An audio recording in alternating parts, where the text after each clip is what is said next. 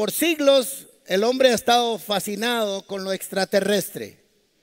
Por años, por siglos, quieren descubrir si hay otros seres fuera de la tierra o si nos han visitado.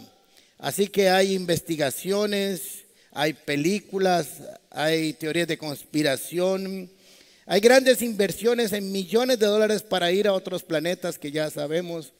O aún tenemos algunas antenas que dirigen idiomas extraterrestres, no sé cómo hacen para hablar idiomas extraterrestres, por si alguien nos escucha en el más allá, ¿verdad? Entonces mandan unas señales codificadas, matemáticas, para ver si alguien las deduce, las entrena, las capacita y las devuelve otra vez para acá. Y siempre le ha llamado la atención a la humanidad buscar esa área de lo extraterrestre. Pero ustedes saben que me preocupa algo, que no he visto ningún extraterrestre bonito, todos son feos.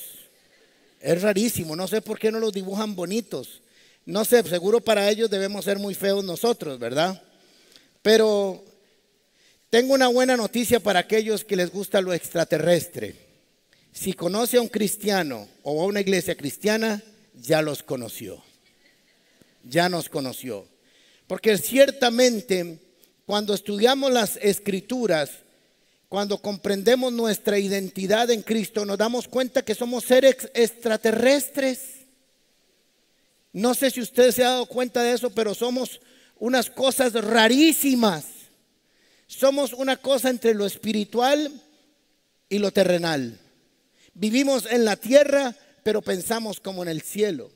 Así que tenemos que aprender a vivir en dos mundos y eso nos hace extraterrestres. No sé si nos vamos a comunicar bien con los extraterrestres, pero aún los cristianos tenemos un lenguaje extraterrestre. Hablando de problemas de comunicación, hay una pareja de extraterrestres y él llama a la esposa y le dice, mi amor, tengo horas de estarte esperando. Él tenía un teléfono celular extraplanetario. Y le dice, tengo horas de estarte esperando en este planeta rojo y caliente. Le dice, mi amor, nunca me pones atención. Te dije que nos viéramos el martes y no en Marte, vivazo. Eso lo entienden mucho las esposas, bien, bien. Así que vamos a aprender un poco de nuestra identidad, porque estoy convencido que entre más conozcamos y entendamos nuestra identidad en Cristo, más crece nuestra fe. Póngame mucha atención a cómo crece su conocimiento de su identidad en Cristo, su fe también crece, se desarrolla y se multiplica. Porque nuestra identidad define quiénes somos nosotros, quién es Dios y cómo nos relacionamos con el que nos da nuestra identidad, porque nuestra identidad viene dada por Dios. No es un asunto emocional, no es un asunto de sentimientos, es un asunto de definición de parte de Dios. Así que cuando conocemos nuestra identidad, bien, y creo que seguimos aprendiendo de ella, crecemos en fe, pero también define varias cosas importantes. Así como dije hace varias semanas que cuando tomamos decisiones definimos nuestro camino y nuestro destino, cuando conocemos nuestra identidad, también definimos nuestro camino y nuestro destino y con quién lo vamos a lograr o con quién vamos a llegar a la meta. Eso es muy importante porque nos define. No hay nada más feo en este mundo que estar indefinido y no saber qué somos o quiénes somos o para dónde vamos. Voy a ponerles aquí un texto que define de alguna manera qué es identidad para ir conociendo un poco acerca de ella. Dice, identidad es el conjunto de rasgos y rasgos son marcas, características, cualidades o aspectos propios de un individuo o de una comunidad. Una comunidad, en nuestro caso, la comunidad cristiana o la comunidad paz, por ejemplo. Estos rasgos caracterizan, especializan, individualizan, describen al sujeto o a la, colectividad frente a los demás. La identidad también es un asunto de conciencia y conocimiento de quién soy yo y cómo me relaciono con los demás. Ahora, nuestra identidad eh, viene por dos eh, vertientes. Uno, nacemos con un ADN, con una identidad que ya viene en nuestro sexo, ¿verdad? Eso ya está en nosotros, ya es un software, un chip que viene incorporado. Y también la identidad crece, se desarrolla y se define en el contexto en que vivimos, en nuestras culturas, en lo que aprendemos, en cómo lo aprendemos. Y eso nos va individualizando o nos va colectivizando.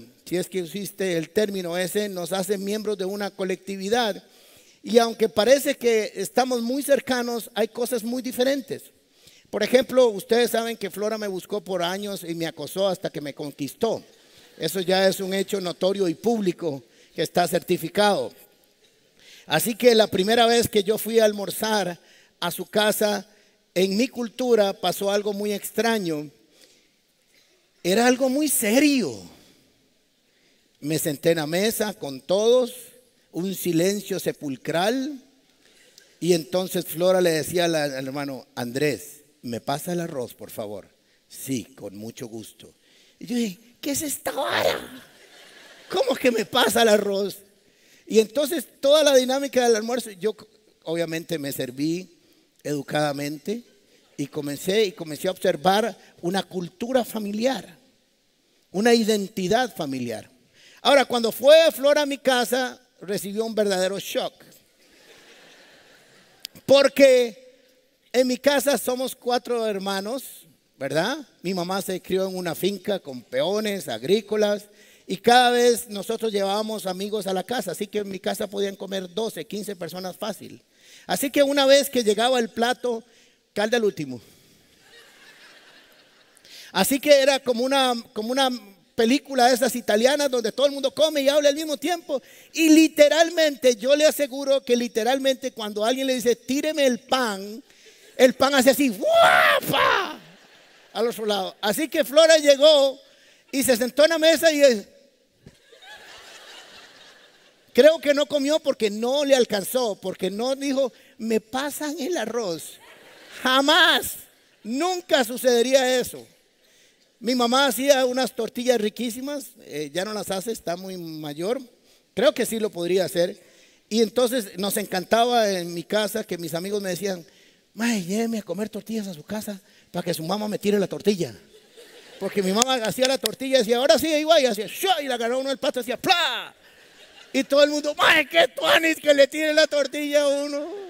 Mi mamá no hace eso. Son culturas, son identidades de familia, pero cuando uno se casa, tiene que juntar esas dos culturas y tienen que hacerse una sola. Por eso la gente no entiende cuando se casa que no es que traigo mi cultura, la impongo, es que tiene que construir una nueva. ¿Ok? Muy bien, Así que como creyentes tenemos que conocer nuestra identidad, que está definida por Dios. necesariamente necesitamos aprender y conocer nuestra identidad y solo al conocer las escrituras nos vamos a, vamos a conocer nuestra identidad. Hay algunos que no conocen su identidad porque no conocen sus escrituras y su fe varía, es inconstante, no es permanente, porque no saben quiénes son, no saben si un día ladrar o otro día maullar, no saben si un día andar de cuatro patas o dos patas o andar, no, no saben qué hacer. Entonces, igual su fe opera y se dimensiona en esa inestabilidad de identidad. Usted puede fácilmente identificar grupos porque han decidido vestirse, caminar y vivir de una manera. Y los cristianos tenemos que aprender que somos extraterrestres. Usted no le va a agradar a un montón de gente. La gente dice, ustedes los cristianos, cristianos son muy extraños. Y usted le dice, perfectamente ubicada. Perfectamente ubicada. Porque nos movemos bajo otra dimensión de identidad. Voy a ponerle algunas fotos. Inmediatamente usted va a, va a ubicar al grupo. Estos son balletistas. Si usted conoce una balletista, aún si estar bailando ballet, andan así. Hasta de compras. Y están hablando y están. Y hola, ¿cómo te va? Porque son balletistas. ¿Cierto o no? Ahora, estos que vamos a poner aquí, no los quiero aquí a no ser que se conviertan. No, estos sí son buena gente. ¿Quiénes son estos? Hippies decidieron vestirse, hablar y vivir en una comunidad hippie.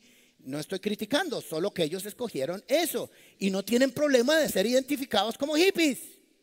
No hay problema de ser identificado como cristiano. ¿Qué malo tiene? Eso decidimos ser.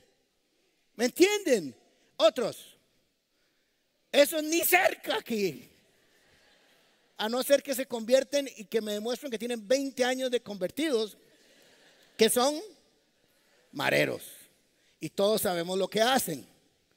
¿Ok? Otro grupo. Esos no van a tocar aquí la otra semana.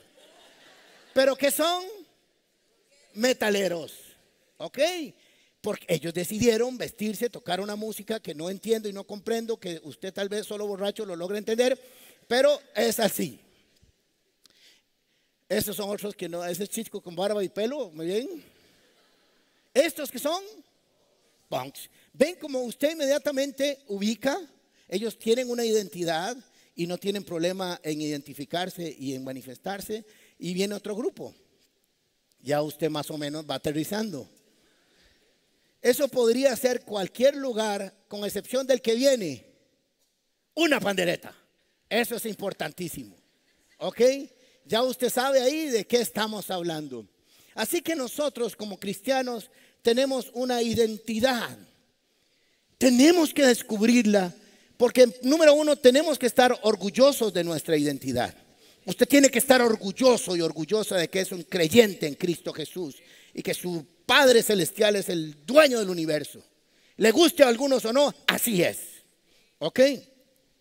Así que dice 1 Pedro capítulo 2 versículo 2, dice, como bebés recién nacidos deben con ganas, eh, deseen con ganas la leche espiritual pura para que crezcan en una experiencia plena de salvación. Esto hablé, este versículo lo hablé la semana pasada motivando a crecer y a madurar. Ahora lo voy a usar para motivarnos a crecer en el conocimiento de nuestra identidad. Y me gusta esta expresión que da la nueva traducción viviente, experiencia plena de salvación. La salvación es una experiencia maravillosa. No sé qué ha experimentado usted, pero para mí ha sido una experiencia extraordinaria. Cada día hay algo nuevo, nunca se acaba, es un pozo que nunca se termina. Siempre podemos sacar cosas nuevas. Es extraordinaria la revelación de Dios cada día y esa experiencia de salvación nos hace cada día identificarnos más con Dios. Realmente somos personas fuera de este mundo. Miren qué interesante para empezar a aterrizar con algunas diferencias que nos hacen parte de extraterrestres. Nacemos en este mundo Nacemos con un sistema operativo, nacemos con un ADN, nacemos con eh, una estructura y comenzamos a desarrollar una identidad según este mundo. Nuestros padres nos enseñan según su conocimiento, según su cultura y según los valores que tengan, pero esos valores si no conocen a Cristo y no hemos empezado desde niño a conocerlos, son valores que están en este planeta son los, los, que operan en esta eh, tierra normal y corrientemente. Generamos una cultura terrenal, una cultura terrenal. Ahora necesitamos hacer un cambio porque de pronto, y van a me van a oír ustedes mucho esta expresión, de pronto, de pronto, de pronto aparece y me conozco al Señor, entrego mi corazón a Él, eh, me adopta como hijo, ahora vamos a ver unos textos de esto, y de pronto comienza a suceder algo en mi vida. No comienza a suceder. Tengo que buscar que suceda también. No imiten, Romanos capítulo 12, versículo 2, no imiten las conductas ni las costumbres de este mundo. No imiten las costumbres, pero yo vivo en este mundo. Y he estado imitándolas y he estado asumiéndolas como mías. Y hasta ahora no ha pasado nada en mi vida extraño, pero de ahora conozco al Señor y comienza Dios a decirme, tiene que haber un cambio, un proceso de transformación en la forma en que operas y dimensionas. Las costumbres que tenías antes ya no, los, ya no son. Ya no. Y ahí es donde comenzamos como seres humanos y como creyentes, se nos comienzan a mover un montón de estructuras emocionales, espirituales y de dinámica en nuestras vidas que si no lo logramos entender, algunos fracasan en el proceso de transformación. Más bien, todo lo contrario, o a la disconversa, como diría Mauricio, dejen que Dios los transforme. O sea que hay un proceso de transformación. Miren, usted no ha cambiado de religión, usted no ha cambiado de iglesia, usted no ha cambiado de denominación, usted está en un proceso de transformación de una cultura terrenal a una cultura extraterrestre. ¿Me explico? Si usted no logra entender eso, usted va a permanecer siempre con los pies en la tierra y el cristianismo es separarse de esta tierra aunque vivimos en esta tierra. Dios los transforma en personas nuevas al cambiarles su manera de pensar, pensar, un proceso que me enseñaron a pensar cuando nací, nací, de esta manera, pero de pronto, de pronto, con una sola decisión, tengo que cambiar la forma en que pienso, en que estructuro el pensamiento, en que armo mis decisiones. Y entonces cuando todo eso sucede, dice, entonces aprenderán Ahora tengo que aprender una nueva cultura, una nueva casa, una nueva familia, una nueva doctrina, un nuevo espíritu, una nueva dimensión que no conocía, con la cual ahora tengo que aprender, crecer y madurar. Si no entendemos eso y lo que hacemos es pasarnos de una iglesia a otra, nada va a suceder.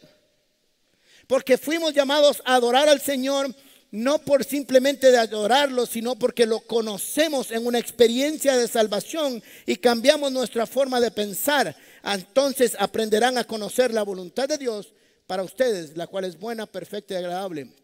Y vuelvo a decirlo, si usted quiere conocer la voluntad de Dios, primero, antes de conocer la voluntad de Dios, tiene que cambiar su manera de pensar, porque una manera de pensar ordinaria, común y natural no puede entender la voluntad de Dios. Es sencillo. La gente insiste, es que no puedo entender la voluntad de Dios porque no trata de entender la voluntad de Dios. Primero cambie la forma en que usted piensa acerca de Dios y entonces entenderá su voluntad. De pronto todo cambia. Me piden que cambie el sistema operativo, la forma en que miro, la forma en que oigo, la forma en que me comporto, la forma en que proceso las cosas maravillosas de Dios pero tengo que seguir viviendo en este mundo. De pronto tengo 20 años en mi caso, o 19, y de pronto he tenido 20 años de una vida, de una cultura, de un desarrollo eh, emocional, físico no mucho, pero digamos mental. Y de pronto me dicen que tengo una vieja historia, que ahora tengo un antes, que ahora tengo una historia que ya pasó. Efesios capítulo 4, versículo 22 en adelante. Con respecto a la vida que, que, de pronto tengo un antes. Todos tenemos un antes porque ayer fue un antes. Pero este antes es diferente. De pronto alguien me cambió la historia de mi vida. La vida que antes llevaban y se les enseñó aprendizaje Leímos capítulo 12 de Romanos, aprenderán. Leemos Efesios capítulo 4, se les enseñó, enseñó nueva cultura, nuevo proceso de, de, pensamiento, nueva dirección de vida. Hemos pasado de tener una mente simplemente terrenal a una mente totalmente extraplanetaria, porque nuestros pensamientos van dirigidos hacia la eternidad, ya no están limitados aquí que deberían de quitarse el ropaje de la vieja naturaleza. No, esta vara se me complica mucho cada vez. Ahora tengo que pensar diferente, pero ahora además me tengo que vestir diferente. ¿Usted cree que esos punk nacieron así? Como ping pong. No nacieron así. Antes ellos se vestían diferentes, pero decidieron, decidieron ser parte de una cultura punk y se vistieron como punk. Esto es lo que está diciendo ahí. Ustedes antes no eran de la cultura del reino y se les enseñó que debían de quitarse un traje que era de una vieja naturaleza, diseñada no según Dios, sino según los hombres. Entonces, ahora no solamente tengo que cambiar el chip de mi pensamiento, sino que tengo que cambiarme la forma en que me visto, el ropaje de una eh, vieja naturaleza, la cual está corrompida, dañada por deseos engañosos, cultura de pensamiento y ser renovados. Aparece otra vez. cambio de pensamiento, renovación en qué proceso los pensamientos, una nueva, un nuevo sistema operativo. Ser renovados en la actitud de que pienso. Mire, voy a decir algo que parece extraño, muy extraño. La transformación de nuestra mente viene a través de la presencia del Espíritu Santo que está en nosotros. Pero deje de estar pidiendo tanta revelación espiritual y comience a pedir por una transformación de mente, porque cuando cambia la mente viene la revelación espiritual. No le dé la vuelta. Ay, quiere una revelación espiritual, pero todavía no ha dejado de comportarse como se comportaba antes. No ha pasado nada. ¿Y para qué quiere una revelación? Solo para decir que algo me reveló el Señor si la mejor y gran extraordinaria revelación es la primera, la que tiene que ver con nosotros, no la que tengo para los demás. Ser renovados en la actitud, actitud, disposición y ponerse el ropaje de una nueva naturaleza. Ahora tenía un traje con una naturaleza que me dio mi papá y mi mamá, que han sido muy buenos, pero ese traje no me alcanza para la eternidad. Es un traje por un rato. Ahora Dios me ha dado una nueva naturaleza y me ha dado una, eh, eh, ponerme el ropaje de una nueva naturaleza creada a imagen de Dios. Ahora tengo que ah, cambiarme un traje que antes tenía la naturaleza de mi papá y mi mamá en la tierra, pero ahora tengo el traje de una naturaleza según Dios y ese traje es totalmente diferente. Debería verse cuando alguien se cambia este traje. Debería denotarse cuando alguien se pone este traje. Y dice de verdadera justicia y santidad. Voy a leerla en la nueva traducción lenguaje actual, en la traducción lenguaje actual.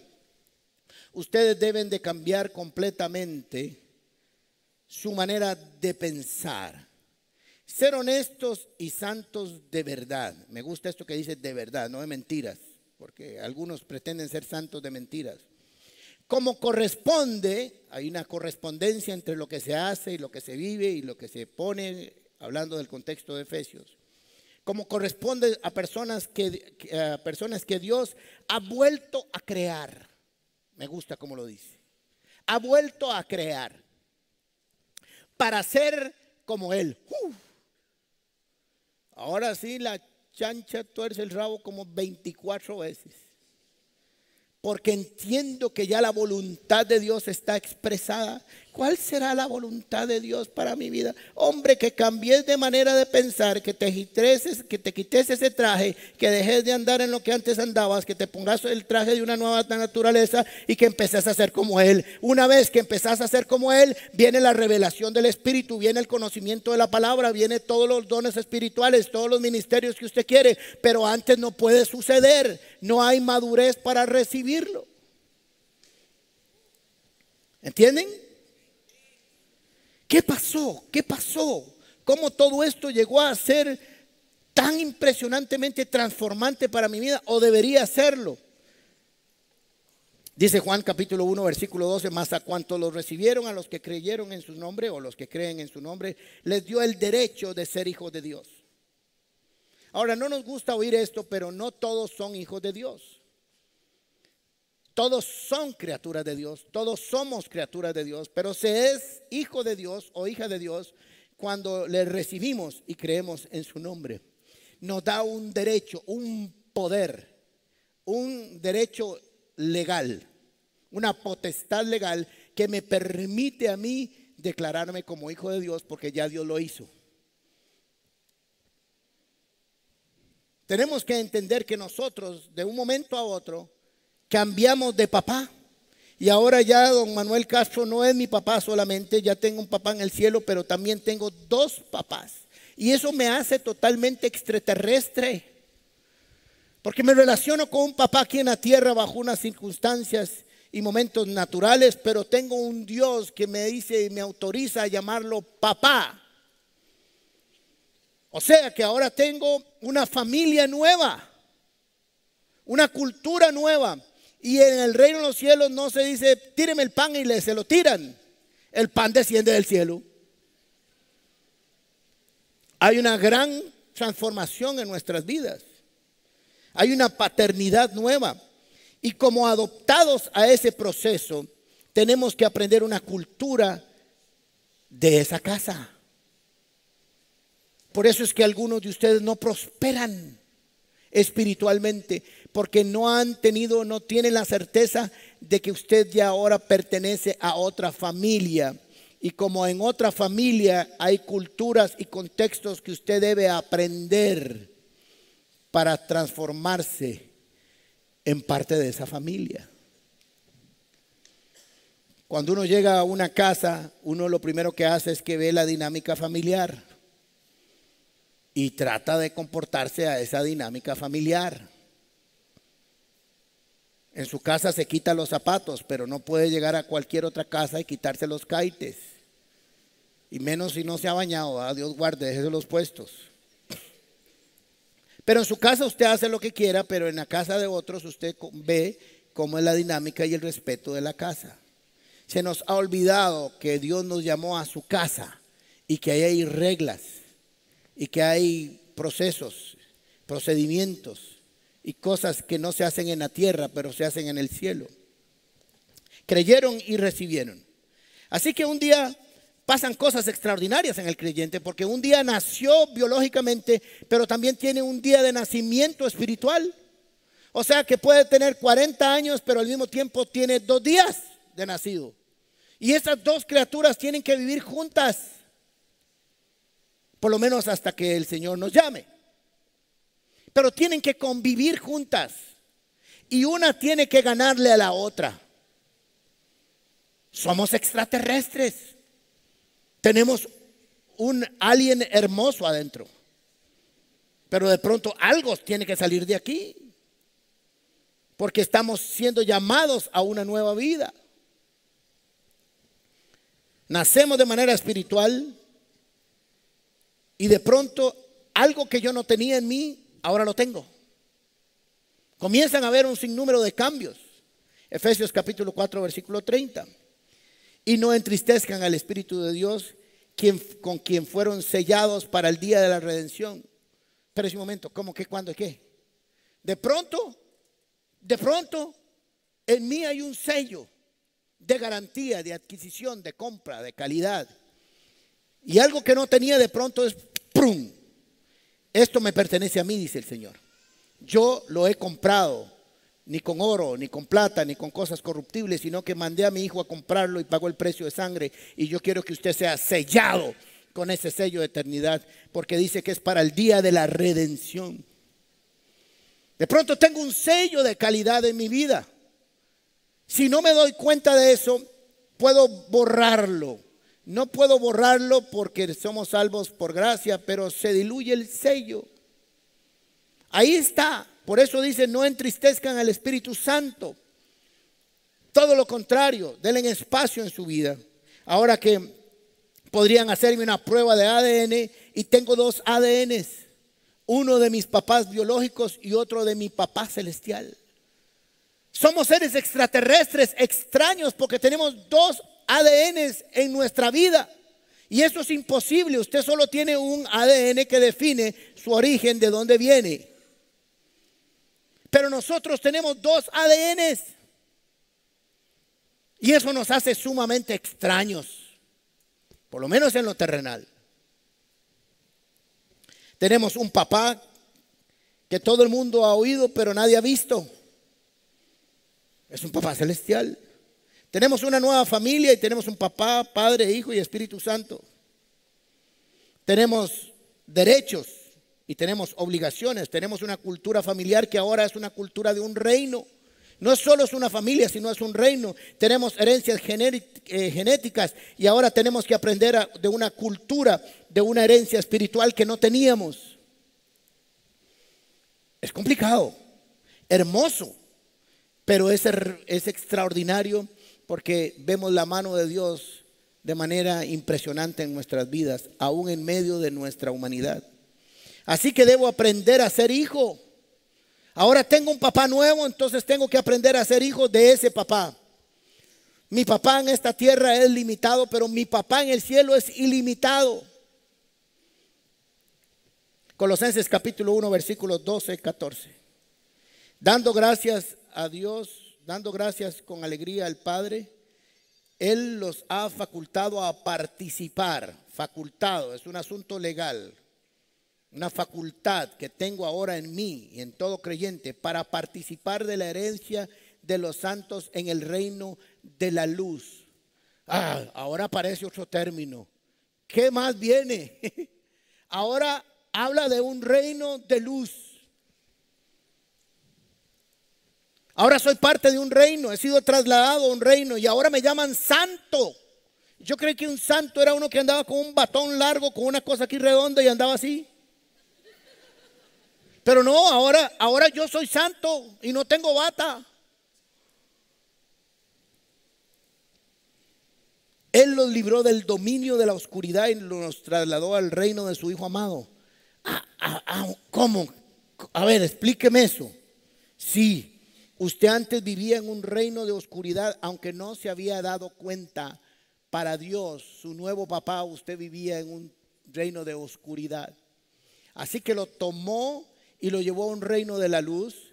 Lo pasó de ser hijo de las tinieblas a hijo de la luz, santo lo trajo y lo libró de ese dominio y lo trasladó a otro dominio que es el reino de su Hijo amado. Bien, ahora pertenezco a otro reino. Ahora no solamente es una nueva familia, un nuevo papá, un nuevo ADN, una nueva nomenclatura. Ahora además vivo en un reino y no vivo en Inglaterra.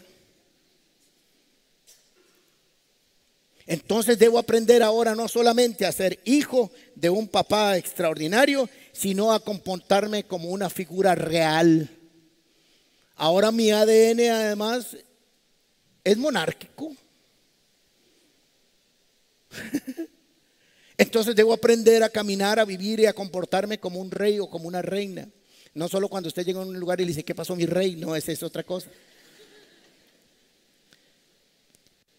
nace el príncipe Carlos. Y desde que nace, saben, al menos eso se espera que sea el próximo rey. Y le dicen al chiquito, usted de chiquititititico, aún para vomitarse, tiene que hacerlo como un rey. Aquí está el bebé y el chiquito lo están aquí sacando y erupta el chiquito y le dice, a ver, así no erupta un rey, así, ups, porque usted tiene que comportarse y crece como eso. Él nunca iría a comer a mi casa porque se volvería loco. En su casa comen diferente. Así que ahora pertenecemos a un reino. Y el reino dice, como hijos del rey, caminen, compórtense, aún caminen como reyes y reinas. Porque ahora ustedes tienen un papá que además es rey. Y qué tuanes vivir en un reinado. Pero ahora me vuelven a complicar esto de camino. Juan capítulo 18, versículo 36. Cuando Jesús está con Pilatos, dice, ahora nos acaban de decir que nos trasladaron al reino de su Hijo amado. Muy bien. Y ahora su Hijo amado dice, mi reino no es de este mundo. Ah, no, puede ser. Otra cosa que está afuera. Todo tiene que ver conmigo. ¿Se han dado cuenta? Pero nada tiene que ver con lo que yo toco y percibo y siento, sino que son con valores del reino eterno. Ahora me dijeron que me trasladaron del reino. Yo dije, wow, voy a dejar mi choza en Moravia y me voy a vivir a un castillo. Y me dijeron, no, ahí sigue viviendo, ahí está su reinado, tranquilo, no se preocupe, ahí usted va a ser feliz. Y yo dije, ay, qué madre. Así que con Jesús contestó, si lo fuera, no es de este mundo, contestó Jesús. Si lo fuera, mis propios guardianes pelearían, pelearían para impedir que los judíos me arrestaran, pero mi reino no es de este mundo. Así que cuando usted y yo entendemos que en el reino que vivimos no es de este mundo, tenemos que entender entonces y aprender a dimensionarnos y a vivir y tratar y hablar de un lenguaje que no es de este mundo. Por eso hemos decidido vivir en una cultura de la fe, que traspasa lo terrenal. Por eso la gente cuando dice, no entiendo lo que ustedes dicen, no entiendo por qué se comportan así, no entiendo por qué hablan así, usted le dice, es que yo vivo en un reino que no es de este mundo. Se manifiesta en este mundo. Se percibe en este mundo. pero no es de este mundo. Tiene principios y valores antagones diametralmente opuestos a los principios del reino de las tinieblas. Y cuando yo camino como eh, perteneciente al reino de la luz, me voy a encontrar con las tinieblas de camino y tengo que decidir a cuál reino me voy a incorporar, al cual reino voy a darle la gloria. Porque el otro reino siempre lo estará llamando, hey, venga, usted estuvo aquí 20 años, ¿cómo se va a ir? Nombre, nada más. Nombres. Venga, venga, venga, hace un paseíto para acá. No ha pasado nada. No es que de todos modos el reino donde usted vive no se siente, ni se huele, ni se toca. Y aquí todo este lado se huele, se siente y se toca. Usted dice que tú anis porque yo aprendí en lo sensorial. Y el Señor le dice, usted no piensa así ya. Porque usted entiende que lo que usted hace tiene efectos temporales, en algunos casos, pero también eternos. Todo lo que hacemos tiene efectos eternos. Unos para bueno y otros para malo. Aprender una cultura del reino. Pero miren qué interesante porque ha sucedido cosas eh, extraordinarias. Soy, venimos de Marte. Nuevo papá, nuevo ADN, un sello, un espíritu, una forma de pensar, una forma de comportarse, un reino de las tinieblas, un reino que no pertenece aquí, etcétera, etcétera, etcétera, etcétera. Y comienzo a percibir un montón de información que me dice que no soy de este mundo y después me dicen, ahora usted no come lo mismo. Usted no se alimenta igual. Segunda, primera Pedro capítulo 2, versículo 2 y 3. Deseen con ansia la leche pura de la palabra como niños recién nacidos. Leche de palabra. Muy raro, no conozco esa marca. Leche de palabra. Ahora le dice su papá que usted ha nacido a un nuevo reino y que en ese reino, siendo que es inmaterial, la comida es inmaterial. Es palabra de Dios que nos va a traer la alimentación para crecer y madurar. Y dice, así por medio de ella, por la palabra, crecerán para salvación o sea, crecerán como cristianos, crecerán como miembros de este reino, crecerán como hijos de Dios. Ahora que han aprobado, que han probado lo bueno que es el Señor. Ahora que ya probaron y se dieron cuenta de todo lo que el Señor está haciendo, continúen con ese crecimiento. Así que en la mañana desayunamos un cerealito, un huevito, un cafecito, pero nuestro espíritu, el hombre que está ahí, que tiene poco tiempo de estar ahí, comienza a decirle, ¿y yo qué? ¿Y cuándo me das de comer el espíritu? Porque si no le das de comer al espíritu, el que acaba de nacer no crece, no se multiplica, no se desarrolla, no crece, no se dimensiona en la cultura del reino. Entonces ahora no solamente comemos lo que se huele y percibe y se toca, sino que ahora tenemos que comer de una comida que no se ve, pero que se nota cuando la comemos. Que se nota cuando la comemos. Se nota cuando alguien come la palabra de Dios. Se nota cuando alguien se alimenta de la palabra de Dios. Se nota. Y qué bien te ves, le dice la gente. ¿Cómo has cambiado? Dice, yo tomo todos los días una copa diaria y un plato grande de leche celestial. ¿Estás hablando, Willis? Sí, porque nosotros hablamos de otro lenguaje, nos alimentamos de otra manera. Hasta ahora todo está buenísimo. Qué montón de cambios extraordinarios. Nos hace ser individuales. Nos da una identidad. Pero faltan un montón de cosas más todavía. Por eso hoy es la serie 1. Vengan el otro fin de semana si quieren oír el final. Pero de pronto pasa otra cosa. Filipenses capítulo 3, versículo 20. En cambio, nosotros somos ciudadanos del cielo. Ah, no. Ahora sí me volvieron a atravesar esta cosa. ¿Cómo que ahora soy ciudadano del cielo? De donde anhelamos recibir al Señor, al Salvador y al Señor Jesucristo. Suave un toque, yo vivo en Moravia y tengo pasaporte tico. Y ahora usted me dice, mi papá, que como me trasladó a un reino, es maravilloso, pero además me da otra ciudadanía ya yo me van a dar otro pasaporte para desplazarme por el mundo entero. En mi casa yo soy el único huetar legítimo, porque mi familia tiene pasaporte de la Comunidad Económica Europea. Yo soy el único legítimo, con orgullo. Pero cuando llego a algunos países hago fila por el latinoamericano. Y mi familia es así. Y yo, qué madre, me gustaría un pasaporte de esos. Ahora nosotros tenemos un pasaporte que nos lleva a la eternidad. No sirve para viajar en este mundo, pero sirve para viajar en el otro. A donde todos, al menos los creyentes, queremos llegar. No lo tenés en la mano, no se toca, no se lee. Pero el que da las visas dice que tu pasaporte está visado. Y que cuando Él te llame, la casa que preparó para ti y la familia y la cultura del reino te está esperando.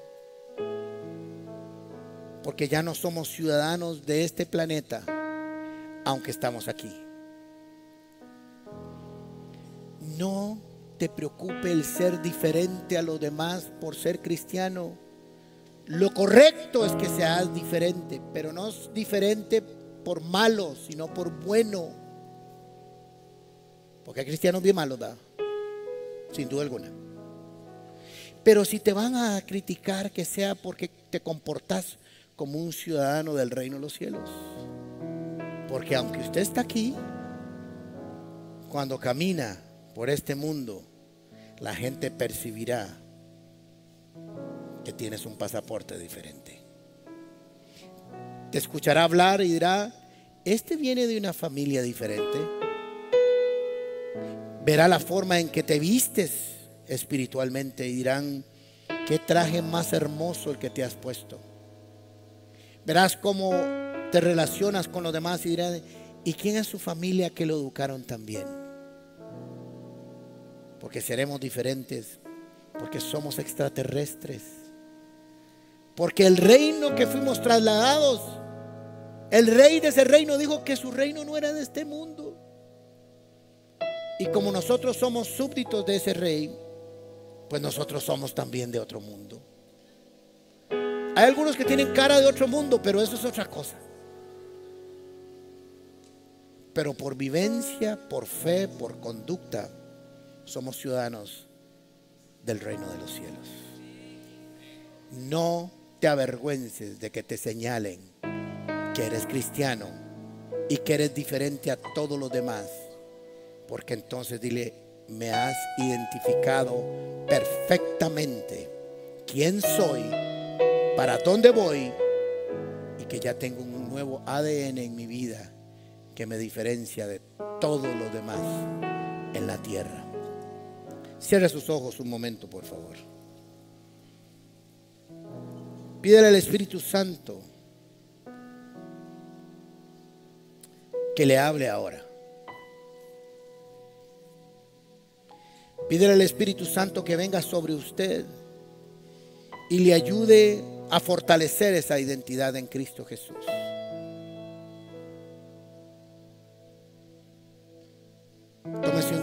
Con su presencia, con su voz extraordinaria. Porque usted tiene algo maravilloso ahora. Que le fue dada una promesa a los hijos una herencia que dijo Jesús, es necesario que yo me vaya, porque cuando me haya ido vendrá sobre ustedes el Espíritu Santo. Él les enseñará, les revelará todo lo que ustedes necesitan conocer y aún tomará de su Padre y lo traerá a ustedes. Porque ustedes Pueden oír la voz de su rey porque ustedes pertenecen a ese reino. Nunca te avergüences de tu papá. Porque tu papá es el que hizo el cielo y la tierra. Y de todos modos, los demás son los que caminan por tierra prestada. Pero usted y yo, por la tierra que nos pertenece. porque le pertenece a nuestros papás. Si nunca has tenido o tomado una decisión por Jesús, yo te pido que hoy abras tu corazón y le digas, Señor Jesús, yo abro hoy mi corazón a ti. Yo quiero una identidad en el reino. Yo quiero ser llamado hijo e hija de Dios. Gracias por venirte a ofrendar por mí. Hoy presento mi arrepentimiento delante de ti. Te pido que perdones mis pecados, que tu sangre me limpie de todo pecado y que me traslades a tu reino y me des una nueva ciudadanía a través del perdón de los pecados. Ven a morar en mí según tu promesa y permíteme aprender de una nueva familia en el reino de los cielos. Tome una decisión ahora. ¿Cuál es su identidad? Entre más seguro, más conocido sea tu identidad en vos mismo, tu fe aumentará. Porque sabrás exactamente los derechos que tienes como hijo e hija. Una herencia que no se agota, que no se termina, que no se marchita está a disposición tuya desde hoy y para siempre. Que el Señor Jesús, que habita en su corazón, le permita a usted, a través de conocerlo cada día más, que usted crezca, madure, se desarrolle en el conocimiento de Él.